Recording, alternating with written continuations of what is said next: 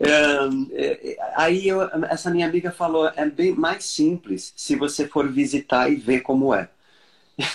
E aí então eu fui visitar, ver e eu fiquei arrebatado, porque eu nunca tinha conhecido essa dimensão de arte, eu nunca tinha conhecido essa dimensão de trabalho, quando é justamente com uma plateia de um. Um.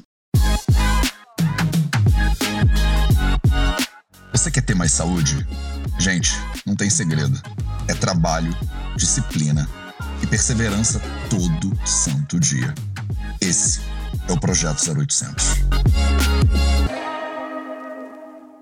Você ainda brinca? Quer dizer, você ainda tem alegria na vida? Tem espaço, inclusive, na sua vida, de repente, de uma pessoa adulta, né? de uma pessoa séria, de uma executiva, de uma engenheira, de uma médica, para você brincar?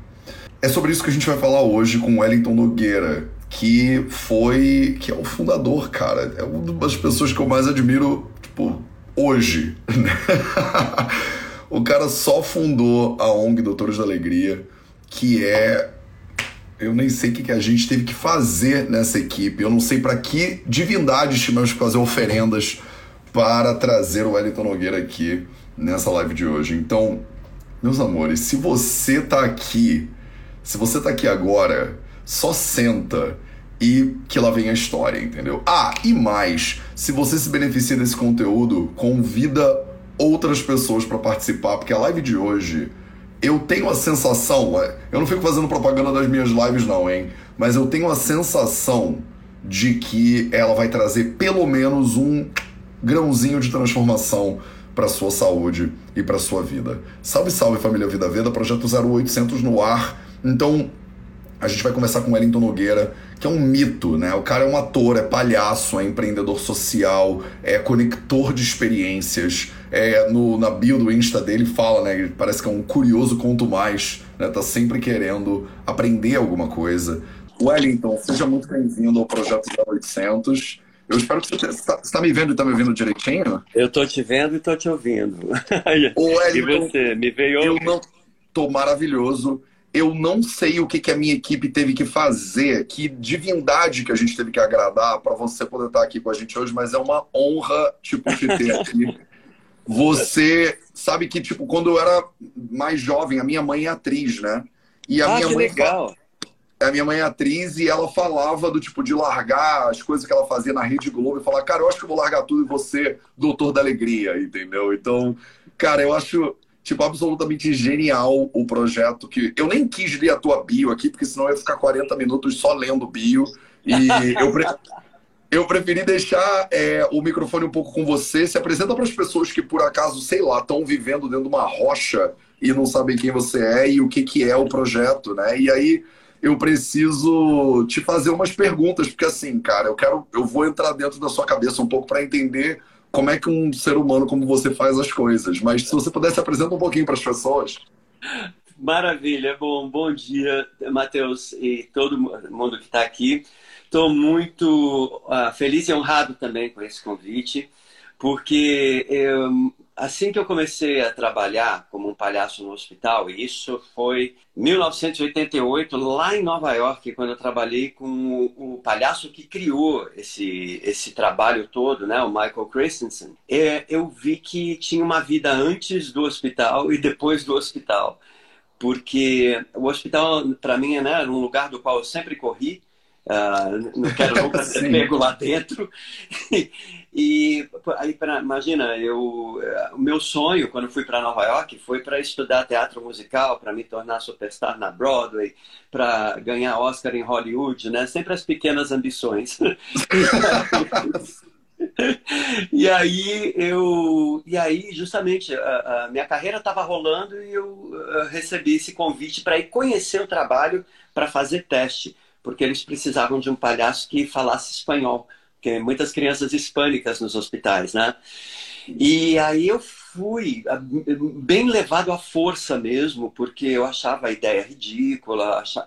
Eu tinha muito preconceito de fazer uma ação uh, de, uh, que, eu achava que era uma coisa muito assistencial para você se sentir bonzinho, que eu sou muito crítico também, poder ficar contente, sabe, com isso e sair por aí fazendo porcaria. Então, é, é, aí eu, essa minha amiga falou, é bem mais simples se você for visitar e ver como é. E aí, então eu fui visitar, ver e eu fiquei arrebatado, porque eu nunca tinha conhecido essa dimensão de arte, eu nunca tinha conhecido essa dimensão de trabalho, quando é justamente com uma plateia de um. um uh, e, e vocês cocriam aquele encontro. E a criança tem, quando ela tem essa generosidade incrível de acolher a gente para brincar, mesmo na, na, doença, ela tem uma facilidade de conexão com aquilo que está bom nela. Então, esse foi o meu grande aprendizado. Você não nega a doença, mas o que está bom? E deixa eu me conectar com isso porque isso me conecta com a minha potência. E aí eu comecei a ver, a, a, me refinar como artista, porque você fazer o espetáculo um a um e como é que a gente torna cada encontro diferente, como é que a gente torna cada encontro bonito. Uh, primeiro foi vendo que é uma cocriação, que a, se ouve a criança, serve a criança primeiro. E depois vocês vão criando juntos.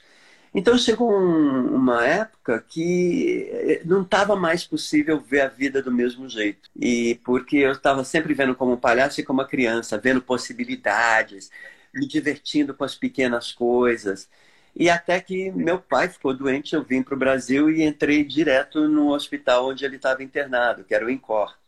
E quando eu vi meu pai, ele falou assim: Aqui não tem o que fazer, tu vai trabalhar com as crianças que estão internadas aqui. Você trouxe a mala de palhaço? E, e eu tinha trazido, porque eu tinha saído do hospital e vindo para o Brasil, né? E aí eu trabalhei com as crianças lá no Incor durante um dia, foi a minha única vez lá, mas eu vi que tudo que eu fazia em inglês se traduzia para o português, e aquilo foi tão forte que eu mudei de volta para o Brasil para ficar com meu pai e depois que ele se foi, aí então eu comecei o trabalho do Doutores da Alegria. Totalmente movido. Uh, sabe quando você vive uma coisa muito boa que você não consegue guardar só para você? Que você tem que compartilhar com mais gente? Porque. E, e especificamente os artistas do Brasil, né? É tão. É, é sempre tão intenso e muitas vezes difícil e desanimador você fazer arte e cultura no Brasil. Então, poder compartilhar uma coisa boa que muda uh, sua vida, que faz você ser um artista melhor, que faz você sair do conhecido, do palco, ir de encontro à dramaturgia da vida real, foi uma maneira também de contribuir um pouco com a área da arte e da cultura. E hoje, 30 anos depois, a gente agora em setembro fez 30 anos de atividade, cara. Eu tinha cabelo, era preto. E aí Uh, mas, uh, e, e, assim, outra coisa bonita que aconteceu aqui foi justamente muita gente quis fazer e eu falava, tá, mas precisa de um treinamento, treinamento, treinamento, porque isso é muito sério. E de repente as pessoas iam começando os seus trabalhos. E aí um dia eu falei, quer saber? Deixa eu reunir essa galera toda e vamos propor. Eu, nós ensinamos vocês, mas vai ter uma moeda de troca, ética e qualidade nesse tipo de atuação. E aí a gente forma uma rede de cooperação, porque a gente não tem condição de uh, cuidar de todos vocês, mas a gente tem condição de compartilhar isso. E eu vejo nisso uma profissão de futuro. Eu, eu, uh, uh, sim, eu acho que faz total sentido desejar para um filho que, se ele se encantar com a besteirologia, que ele siga e seja feliz, dá a oportunidade de estudar e dá oportunidade também de colocar dentro dessa área chamada saúde um pouquinho de arte, um pouquinho mais de uh, humano, um pouquinho mais de jogo, brincadeira, porque eu nunca me esqueço quando eu li o juramento de Hipócrates, tá lá, prometo que ao exercer a arte de curar. E quando eu vi a palavra arte, eu falei, obrigado pelo e-mail, Hipócrates, foi muito gentil da tua parte. E, e, e justamente o quanto a gente se abre para essa arte no dia a dia, né? E o, o, o maravilhoso impacto que ela tem de ajudar a gente a transcender. Então, Hoje a gente, a gente, tem 30 anos de idade, a gente está assim muito. Uh, doutores hoje tem uma escola também, e, e eu especificamente estou trabalhando com uh, hoje a ludicidade para a saúde mental. Então Está sendo a minha, meu doutorado. Eu peço licença porque eu estou sozinho na minha casa, a campainha está tocando e eu preciso ver. É, é a dramaturgia da vida real. Justamente hoje, justamente hoje. Alô? Ah. ok. Maravilhoso. Oi? Dia. Bom dia, como vai, senhor? Tudo bem? Me conheceu? Ah, não, estou sem óculos. Obrigado. Desculpa, eu estou numa reunião aqui, eu já tá. fico à vontade. Vou pegar esse cara aqui, mas eu tenho tempo. Eu tenho Perfeito. Tá ótimo. Se quiser conversar, Tá bom, muito obrigado. Se ele quiser conversar. Ai, gente. Não, não, pois é. é, é. Desculpa, tá? Não ah... tem menor, nem menor problema, porque é, esse que é o bonito da gente fazer live Pode e não crer. fazer tipo um documentário pro Netflix, é porque toca a campainha. Eu, eu muitas vezes, engraçado, lá em Portugal, eu, eu moro no norte de Portugal, né? E é. O, é, os correios sempre entregam quando eu tô ao vivo. Por alguma questão por alguma questão de lei de Murphy, assim, ou lei dos Correios. Eu não sei se eles têm uma conexão direta com o meu Instagram. Quando eu tô ao vivo, o cara aparece na minha casa, entendeu? Então, você tá... Olha, é uma benção, porque ele limpa a caixa d'água. Então, ele é o Não podemos reclamar, depois a gente honra a presença desse ser humano corajoso Exatamente. com a gente. e Você é, falou. É legal isso. A gente. Uh, eu acho que o grande barato da vida é justamente a gente acolhendo essas coisas que acontecem. E, e justamente, eu estou sem óculos, eu não vi de longe. Daí, quando eu vi, ah, oba, água limpinha. Então.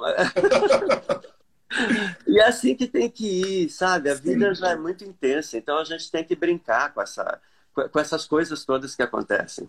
Sem dúvida nenhuma. Você falou, é, Wellington, dos 30 anos. Eu tenho, cara, tantas perguntas para te fazer. Você falou dos 30 anos do Doutores.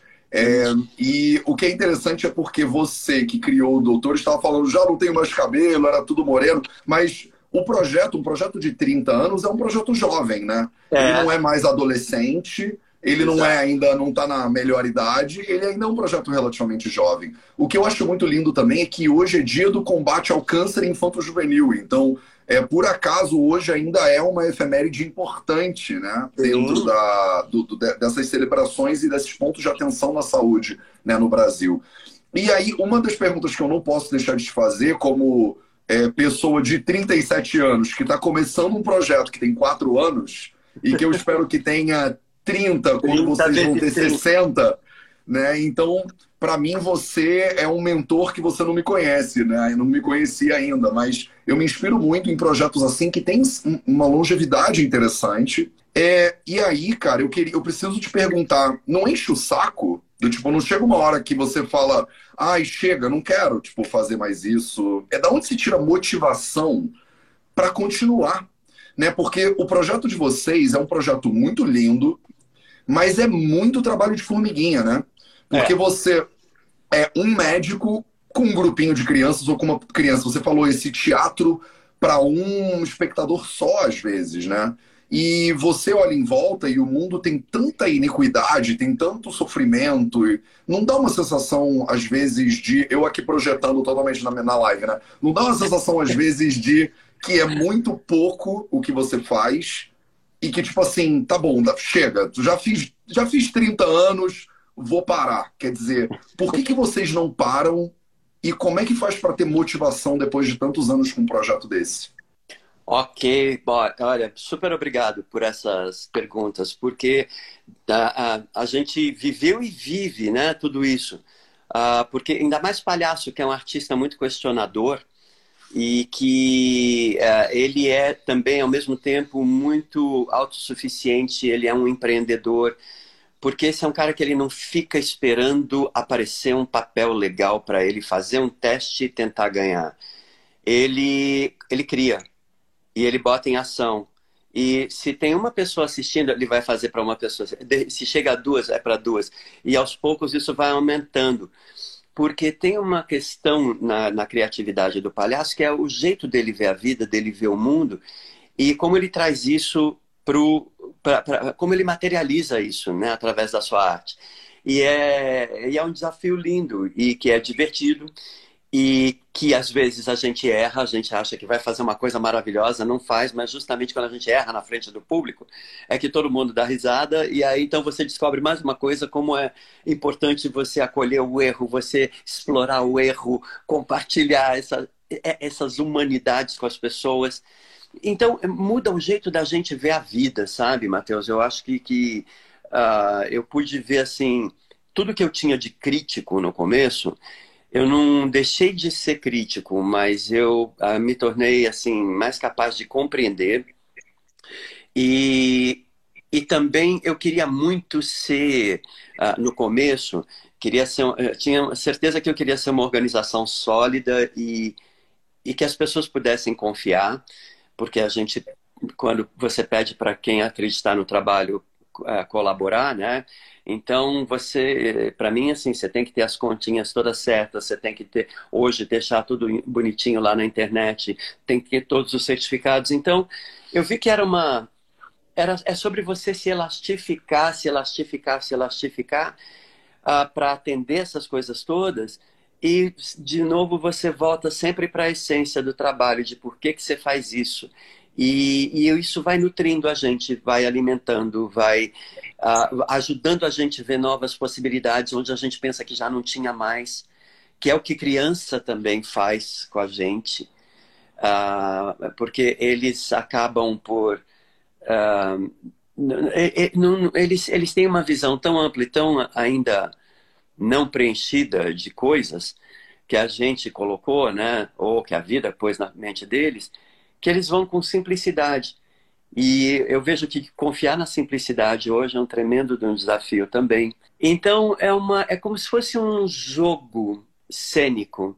E tem uma expressão que eu uso muito que é o jogo infinito, que é a capacidade de você. É, eu aprendi com o, o autor dessa expressão chama James Cars e ele fala tem dois tipos de jogos, né? O jogo finito que você joga para ganhar, mas você ganha, perde ou empata e o infinito que você joga para o jogo continuar acontecendo. E quando mais gente entrar, mais legal ele vai ficar, vai levar para o próximo passo.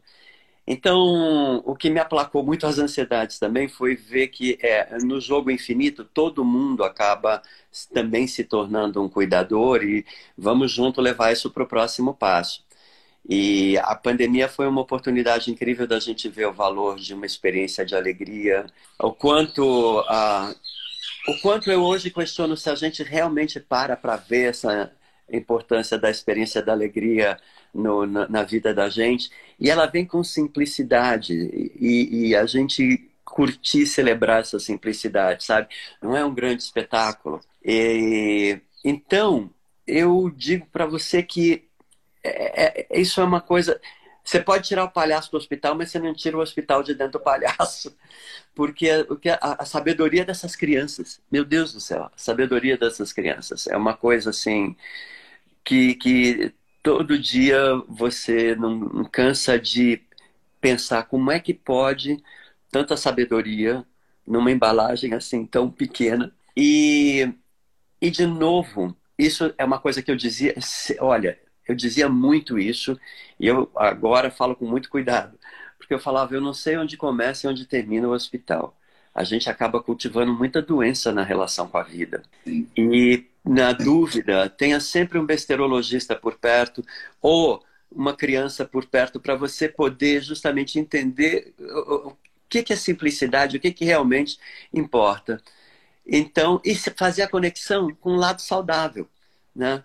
E então hoje é isso. E aí, de tanto falar, é, não sei onde começa e onde termina o hospital, de repente a gente acordou hospitalizado globalmente, né? E eu uh, tenho uma imagem muito bonita das crianças, que a gente hoje é como aquelas crianças que não vê a hora de uh, sair de alta para poder brincar, ter uma vida normal. Então, e, então é isso. E, é, e hoje eu estou trazendo a brincadeira muito para dentro da minha vida, porque aí eu comecei a estudar mais e vi que hoje a ciência está começando a ver que quando a gente brinca, principalmente desafiando o cérebro, a gente faz novas conexões neurais, a gente se centra. Quer brincar um pouco? Quer fazer uma brincadeira? então, vou, vou ensinar para você e todo mundo que está vendo a gente, é muito simples, porque uh, uh, as, as, mais simples são as mais divertidas e mais legais. E aí, tudo que você tem a fazer, tá? Vai fazer dois punhos, né? E aí, ó, quando o dedão direito subir, o mindinho esquerdo sai. E quando o. Aí você troca, certo? É isso aqui, ó. Essa brincadeira aqui. e você. Eu tenho a menor competência para fazer isso. Ai, olha só, tá vendo? Essa, essa bobagemzinha aqui. Para, Wellington, diminui a velocidade aí, pelo amor de Deus. olha aqui, ó, vamos lá.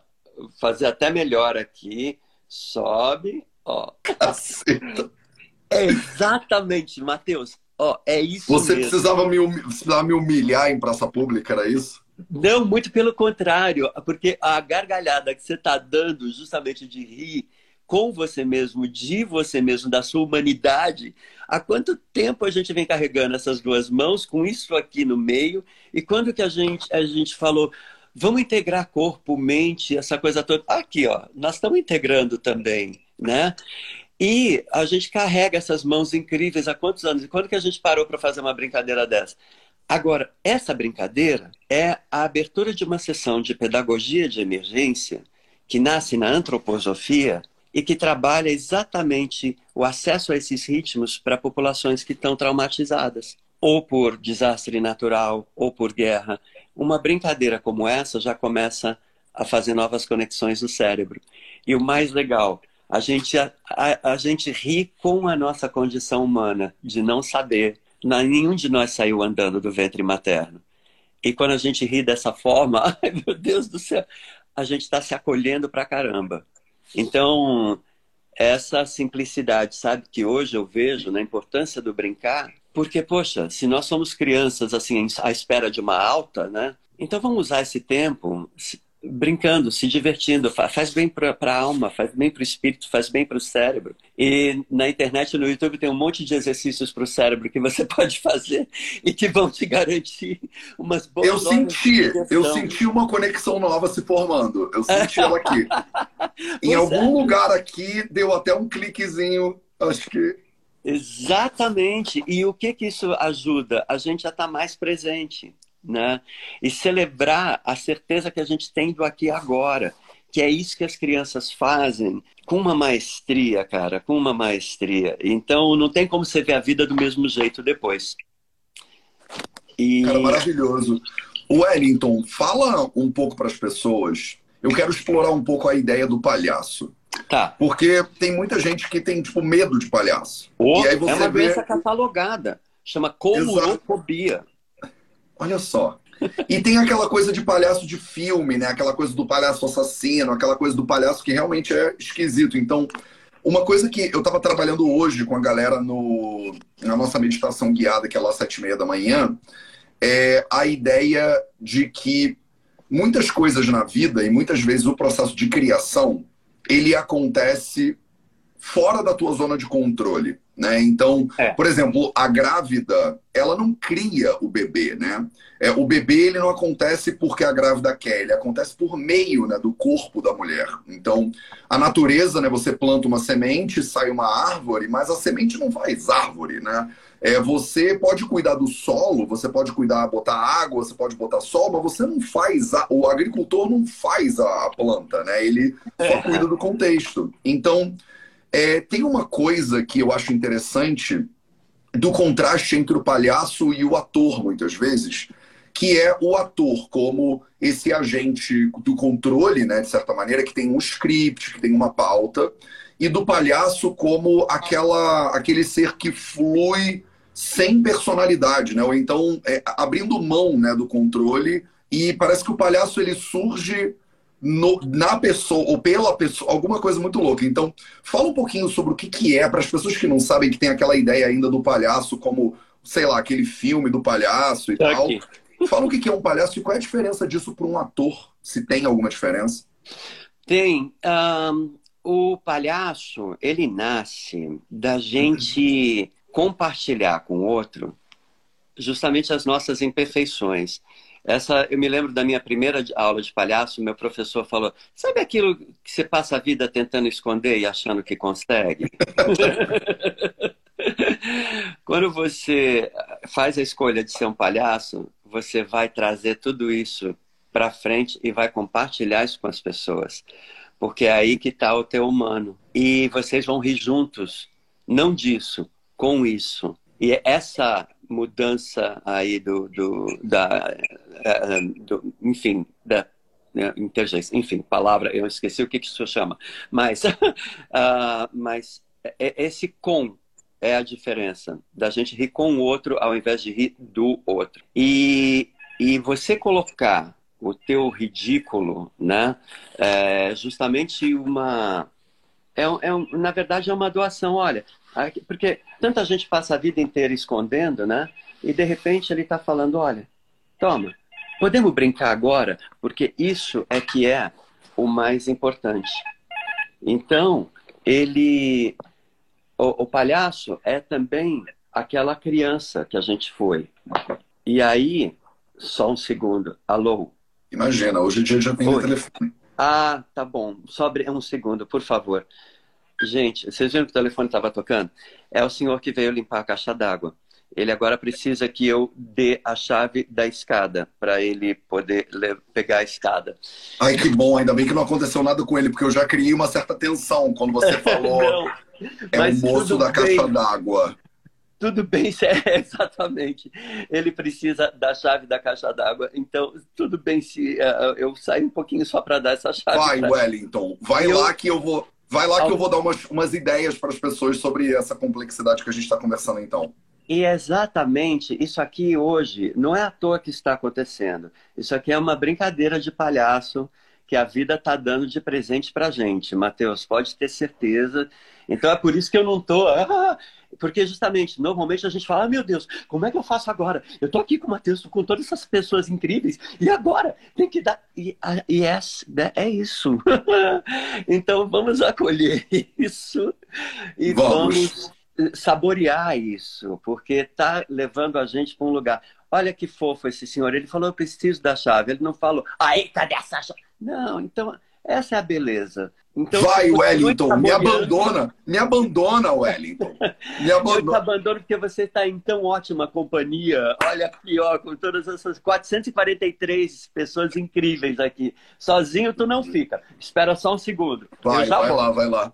Gente, eu amo tanto isso. Essa coisa da realidade acerca do improviso também da vida e como, como que é real, né? E eu acho lindo a gente poder fazer isso no Vida Verde e trazer isso para o Instagram também. Porque isso aqui, né, o Insta, ele é muito a terra do fake, né, de certa maneira. Tá todo mundo perfeito de biquíni em Bali, com o corpo escultural no iate, nadando com tartarugas marinhas e tal. E a gente poder fazer uma coisa que é de verdade no Instagram, a gente poder fazer uma coisa que é o que acontece na vida real, é que você faz planos, faz planos, faz planos, treina, treina, treina, mas a realidade, ela é a realidade. Ela não tem, ela não tem como deixar de ser a realidade para você, né? É, eu lembro agora um pouquinho sobre a Índia, né? E as pessoas, né? Para quem está aqui, que é da galera do Wellington, ou Doutores da Alegria e tal, sejam muito bem-vindas. Para você que não sabe, né? Isso aqui é o Vida Veda, meu nome é Matheus Macedo. E eu morei quase sete anos na Índia, né? E na Índia, tem muita gente que pergunta, né? Cara, você gosta da Índia ou não gosta da Índia? Né? Você ama a Índia ou não ama a Índia.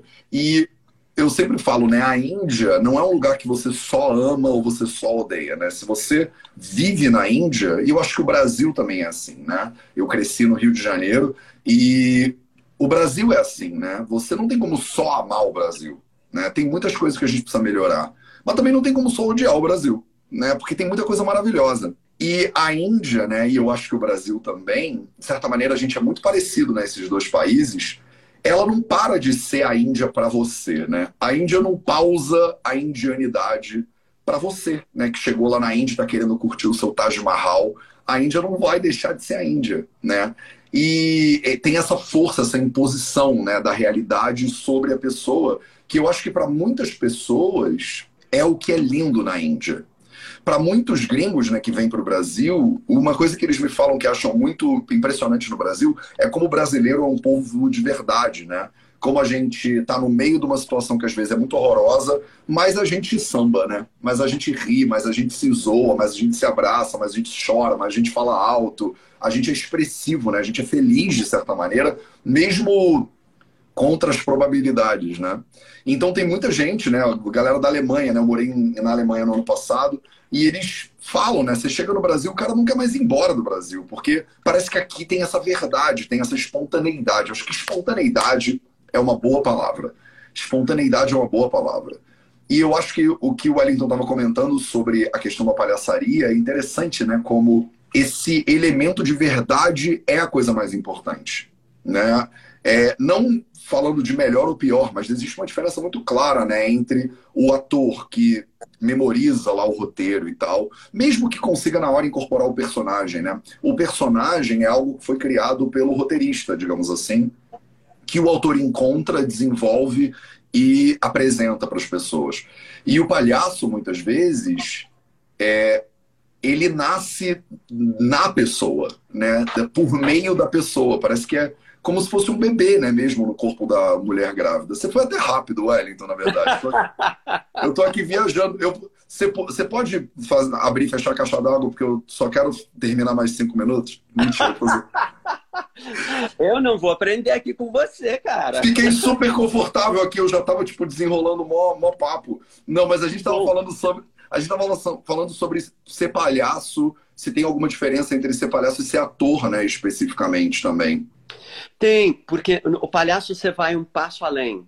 Porque, uh, primeiro, o palhaço é super empreendedor. Então, ele não fica esperando o papel, ele cria. Quando ele cria, ele tem todo o processo de tentativa e erro.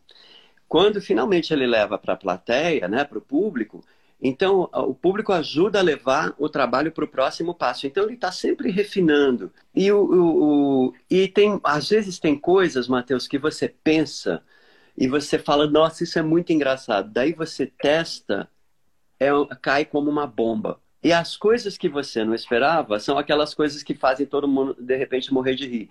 E normalmente é porque você foi pego de surpresa. então, um, é, é, é, sobre. O palhaço é justamente, sabe, você saber que tem um roteiro, mas saber também que você não está jurado de morte com esse roteiro que você tenha total liberdade de sair fora dele. E se tiver que sair, justamente, vamos sair bem, vamos sair, sabe, direitinho, legal, se divertindo, porque vai, a, a gente sempre pensa isso, sabe, que isso leva você para um lugar uh, diferente.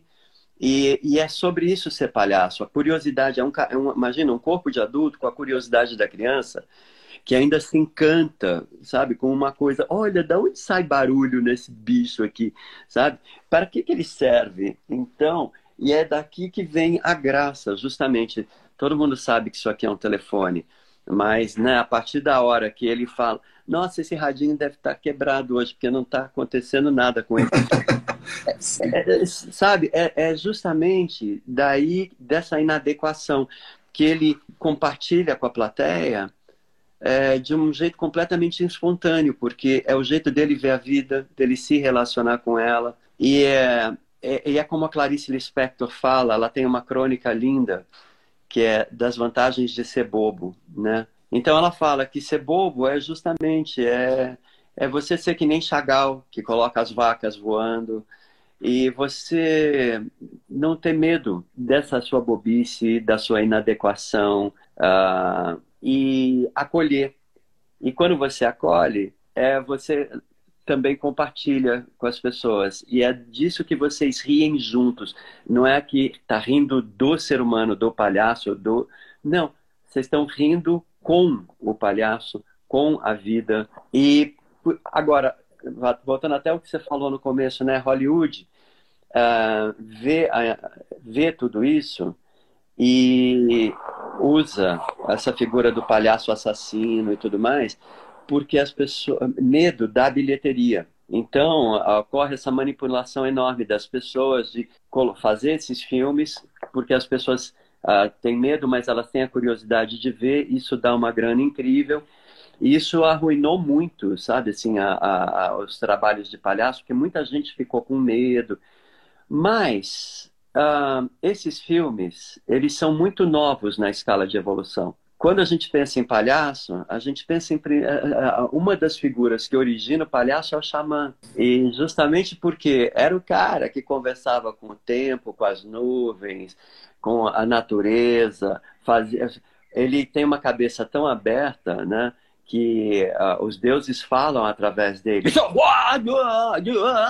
E aí a gente né, fica perplexo e a gente, uau, vive aquela experiência. Então, um, uh, ele, e você vê, ele vai e volta, ele vai e volta, mas ele está sempre presente na gente. Então, uh, ele vem para lembrar exatamente isso. A gente é humano, a gente é muitas vezes ainda aquele molequinho desajeitado, com o nariz escorrendo, entende? E, e, mas que, que queria agitar, fazer. E a gente tem que acolher esse cara e dar espaço, porque é quando a gente mais é quando a gente mais se acolhe como ser humano. Então, e não tem medo de ser bobo. Tem um eu elemento, falo... eu acho que você, o que você está falando eu acho muito lindo, porque tem um elemento de improviso, que é muito fundamental, é. tem um elemento de encontro e da verdade que surge daquele encontro vivo ali, né, que não é sempre o mesmo roteiro que eu estou fazendo, e tem um elemento que eu achei muito interessante na tua fala, de que é como se o diretor dessa peça, sei lá, Deus, a divindade, não fosse um diretor tão rigoroso que ele quer que você atue de uma maneira. Porque tem diretores que são assim, né? Tipo, eles falam, cara, você saiu do script, volta pro script, volta pro roteiro, leu linha direito, que você não pode sair, né? E parece que a divindade, na prática, não é esse diretor tão rigoroso. Se você sair um pouquinho do script, de repente eles até olham e falam, hã, não tinha pensado nesse negócio de ir morar em Marte. Eu não achei que eles iam bolar esse negócio, essa loucura. Essa aí, essa aí só ser humano mesmo para criar. Exatamente, mas é exatamente, é, right on. É, é, é para trazer as percepções da gente para aquele lugar do menos, menos, filho, sabe assim? Se leva menos a sério. Faz bem pra cabeça. Todo mundo vai sobreviver no final do dia. Fica tranquilo. Ah, sabe, respira. É, é, eu nunca me esqueço justamente de um dia que eu tinha um teste uh, como ator, né? E eu ainda não era palhaço fora do armário. Uh, e aí eu me lembro que eu fiquei horas tentando pentear o cabelo do jeito certo para ir no teste, essa coisa toda. E quando eu acabei de fazer, passar gel, mousse naquela era, anos 80, né? Sim. Eu me lembro que eu olhei no espelho assim eu olhei, eu falava, meu Deus, eu não acredito. O meu cabelo tá igualzinho ao que estava antes de eu ter lavado, antes de eu ter passado o gel, antes de eu... eu voltei para estaca zero, só que agora com mousse. E aí, então, uh, eu comecei a rir, eu comecei a rir. E aí, a partir da hora que eu comecei a rir, é que eu entendi, justamente, sabe, é o, o palhaço conversando comigo, falando, é isso, filho, se leva menos a sério, esse é o cabelo que tu tem. Então, dá um jeito nele, mas é o que temos para hoje. E se diverte com isso, vê onde isso te leva. Né? É, é essa, essa, esse convite para você sair do rame-rame do conhecido de uma maneira amorosa, é, não é sobre correr risco, é sobre carregar um frio gostoso na barriga, como quando a gente chega, por exemplo, numa. A gente é criança e chega na festa de aniversário da casa de um coleguinha novo da escola. Nossa, como é que é a casa dele? Será que o quarto dele tem brinquedo? Sabe, que você chega nessa, um pouco nessa excitação e ao mesmo tempo nessa. Deixa eu me comportar porque a minha mãe mandou. E, e, entende? Então é isso. E é essa imagem que a minha professora de teatro musical trazia, é, eu guardo com muito carinho que ela fala: não, não se iludam, meus lindos, nós somos todos crianças em busca de aprovação. Então, menos, menos, para a gente poder assim saborear mais isso que está acontecendo aqui agora. e, e a, isso vai levar a gente para um lugar, para um aprendizado, alguma coisa gostosa aprende a confiar nisso, né? Não está tudo na mão da gente, como disseram para nós. E eu usava muito a palavra, isso é um diálogo com a vida. Hoje eu estou falando, isso é uma brincadeira, é um jogo infinito com a vida. Porque é um jogo que você não está jogando para ganhar, você está jogando para manter o jogo acontecendo. E é, é, muito diferente um propósito do outro. É brincar... totalmente, você sabe que essa é totalmente a perspectiva do Ayurveda, que é a parte que eu estudo da, da, do conhecimento e do conhecimento védico. Eles chamam isso do jogo de lila, né? Que é essa, ah. essa brincadeira que não para de acontecer o tempo inteiro, né? Então, as divindades lá na, na Índia, uma das divindades mais importantes né, do panteão hinduísta é Krishna. E Krishna era um brincalhão. Então, eles inclusive têm uma data. É, tem uma data muito importante que a gente chama de Holi, que é um festival onde os indianos eles pegam um bando de pós coloridos e eles saem na rua, e isso acontece todo ano, né, pelo menos um dia, e eles se tacam pó colorido em todo mundo. E quem começou essa brincadeira foi o Deus, né, foi Krishna. Ele é, coloria as pessoas, sacaneava todo mundo, ele era muito brincalhão, ele sumia com a vaca dos outros, ele... E aí quando o pessoal... Ele botava a cidade inteira em pânico e quando viam, tava ele sentado trocando a flautinha transversa dele. Então, esse elemento de brincadeira, de descontração, é muito presente dentro da cultura tradicional védica, né? E tem uma divindade, por exemplo, né, que eles chamam de Shiva Nataraja, que é que simboliza a dança do universo. Então é, uma, é um deus, né, uma divindade, que ele está dançando, a estátua dele é ele dançando. E eles falam, enquanto uh, Shiva dança, o universo se move. Então o universo é a dança da divindade, digamos assim. Acho que você ia gostar, Wellington. Tem que te levar lá na Índia um dia. Nossa, olha, tá combinado. Gente, ó, vocês estão vendo, tá, por favor, tá combinado. Uh, eu só tenho uma pergunta: quando? Porque assim. A, a, Índia, realmente, eu tenho um desejo de ir para a Índia, mas a Índia me arrebata, porque eu sei que é uma jornada e, e, eu, e eu me pego sempre no por onde eu começo. Agora eu sei. Mas então, então a Índia, ela é, o, ela é um palhaço. Porque muita gente olha para a Índia e tem medo do, da máscara, da, da maquiagem, da, do bocão, da cor, da roupa. E aí você olha e fala: Isso aí é muito esquisito, é muito estranho. Mas a Índia, ela te coloca num lugar que você não tem como ser você e manter aquela casca de você. Então, o que muitas pessoas acho que falam que é transformador na experiência de morar na Índia, e eu te, para ser honesto, eu ouço muita gente falar isso sobre o Brasil. Muitos gringos, quando vêm ao Brasil, falam exatamente isso. Cara, eu, eu sou um alemão super rigoroso, e aí eu cheguei no Brasil e tá todo mundo meio seminu dançando na Sapucaí e rindo. E vocês, pô, cara, com, esse, com essa situação toda política que vocês estão vivendo, com a economia assim, vocês continuam rindo? E aí, eu, inclusive, Wellington, eu quero fazer uma transição para o final né, dessa live, desse encontro, e eu queria te perguntar exatamente isso. Talvez seja uma pergunta um pouco mais dura, mas que eu preciso te fazer. Porque tem dois, tem dois elementos fundamentais aqui que eu acho que eu gostaria de te ouvir um pouquinho. O primeiro é a pessoa que está sofrendo e que diz: Eu estou sofrendo, né? eu estou doente. Como é que você vai fazer graça na vida considerando todo o meu sofrimento, né? Então, como é que eu que estou doente, como é que eu que estou sem grana, estou duro pra caramba, como é que você está me dizendo aí para eu ficar alegre ou para eu rir? Eu não tenho nenhum motivo para rir. Então, esse é um.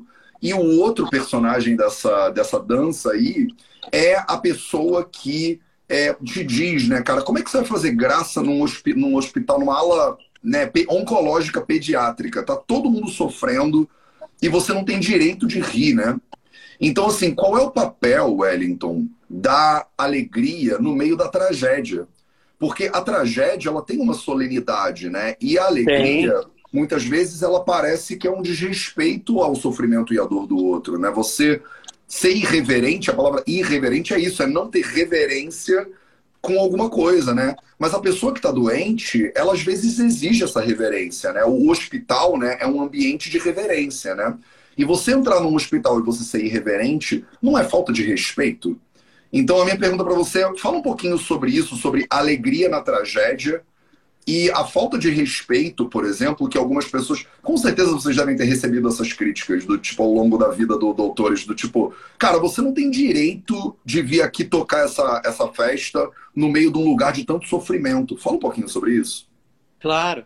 Olha, assim, indo direto ao assunto, a gente não nega uma doença que leva uma criança ou um adulto, um ser humano, a um hospital. Você não pode negar isso, você não varre isso para debaixo do tapete. Você acolhe. Mas a gente também pergunta o que é que está bom nesse corpo e nessa mente. Dá para a gente fazer uma conexão com esse lado?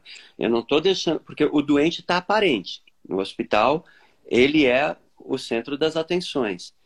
Então, justamente, o, onde está o lado bom que está escondido sob isso? Como que a gente acessa? E como que a gente acessa com respeito? Como que a gente acessa com responsabilidade? Então, tem toda um, um, uma metodologia de. Justamente, a primeira coisa que você faz como um palhaço é você conversar com a enfermagem, saber o estado de cada criança, saber quem você pode e não pode visitar. Você chega, abre a porta, olha nos olhos e pede permissão para a criança ou para o adulto que está lá. Se ele deixa você entrar, perfeito. Se ele não deixa você entrar, você não entra. Ah, mas até, por exemplo, ah, a gente, com a experiência, vai vendo quando que a criança fala não, sem uma certeza. Então, se a gente, se existe mais essa possibilidade, então vamos trabalhar com aquilo que ela nos deu. Olha, eu não vou entrar, fica tranquilo, tá bom? Eu volto daqui a dois dias se você mudar de ideia. Tchau. ficou claro para você que ficou claro para mim que eu não vou entrar, eu não quero nem chegar perto de você, certo? Então, é, aquilo que era uma negativa, um não, também pode se tornar a brincadeira que vai ajudar a gente a se aproximar. Porque a, a doença coloca a gente num estado de fragilidade muito grande. Então, é muito importante, é, não é não é sobre eu rir dela, dessa, da doença, daquele estado, é rir com, com o outro, é rir com aquela criança e fazer essa conexão para o lado saudável, sem desrespeitar o, o, o, doente. E aí começa até a ter um, um diálogo da criança quando ela resgata essa potência, porque hoje é um pouquinho diferente, mas quando eu comecei, criança ou qualquer paciente chegava e ficava entregue. Olha, a, a equipe médica que está fazendo tudo. Hoje não. Hoje, assim, as pessoas estão aprendendo, os alunos na faculdade estão aprendendo a olhar nos olhos do paciente e querem fazer essa conexão rica. Pedir com licença, eu, posso passar um algodão aqui agora, porque eu vou fazer um procedimento. Sabe, tá, esse cuidado está começando a ficar mais claro. Então, uh, Agora, se a criança fala não, ou se ela tem criança que tem trauma, tem adulto que tem trauma de palhaço, como a gente falou, então você respeita. Cada criança tem seu tempo, né? E o, o, o meu, meu conceito de criança hoje vai de 0 a 140 anos. Então, a gente espera o tempo. E teve crianças que eu fiquei seis semanas só podendo chegar na porta.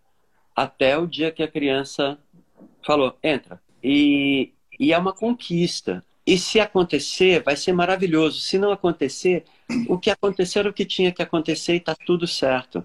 Vai ser talvez na mão de um outro palhaço, ou de, uh, no, no, aconchego do, do, pai, da mãe, ou de um amigo querido. A gente aprende é, que, assim, a gente está a serviço.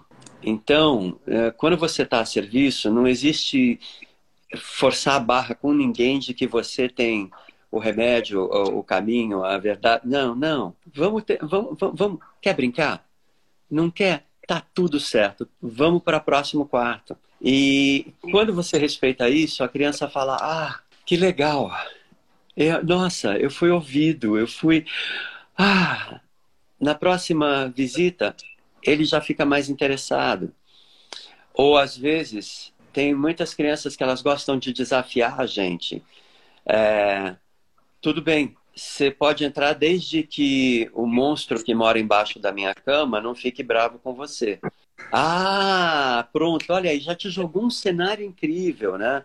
Não, pode ficar tranquilo, eu adoro monstro, eu não tenho medo nenhum. Você dá um passo para dentro, a criança faz, né? E aí, oh, meu Deus, meu Deus, o monstro está acordado, eu morro de medo de monstro. E de repente a gente está espelhando aquele medo né? E a criança está agora naquela posição onde ela elaborou aquele susto, agora ela está compartilhando aquele susto com aquele palhaço.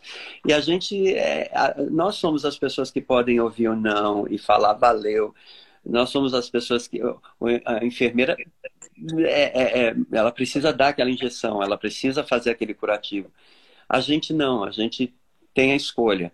Então tudo isso vai construindo um laço de confiança, de conexão, cada criança tem seu tempo e vai tornando cada encontro mais autoral, mais especial e não tem como a gente ver a vida do mesmo jeito depois.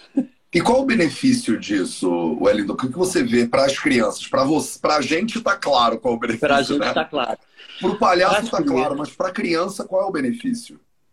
Olha, em primeiro lugar, uma internação, ela ela bagunça todo o teu mundo, toda a tua rotina, né? E a gente sabe que as crianças é, a rotina é importante para elas, né? Elas desenvolvem muito, é, muita segurança em saber, ah, minha mãe está aqui, meu, meu pai está aqui, meu irmão.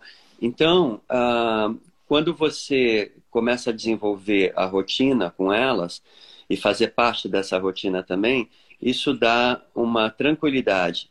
Ah, ok, eu tenho injeção, eu tenho a, a, a tapotagem, mas hoje é dia do palhaço. Então, ele vai vir, sabe?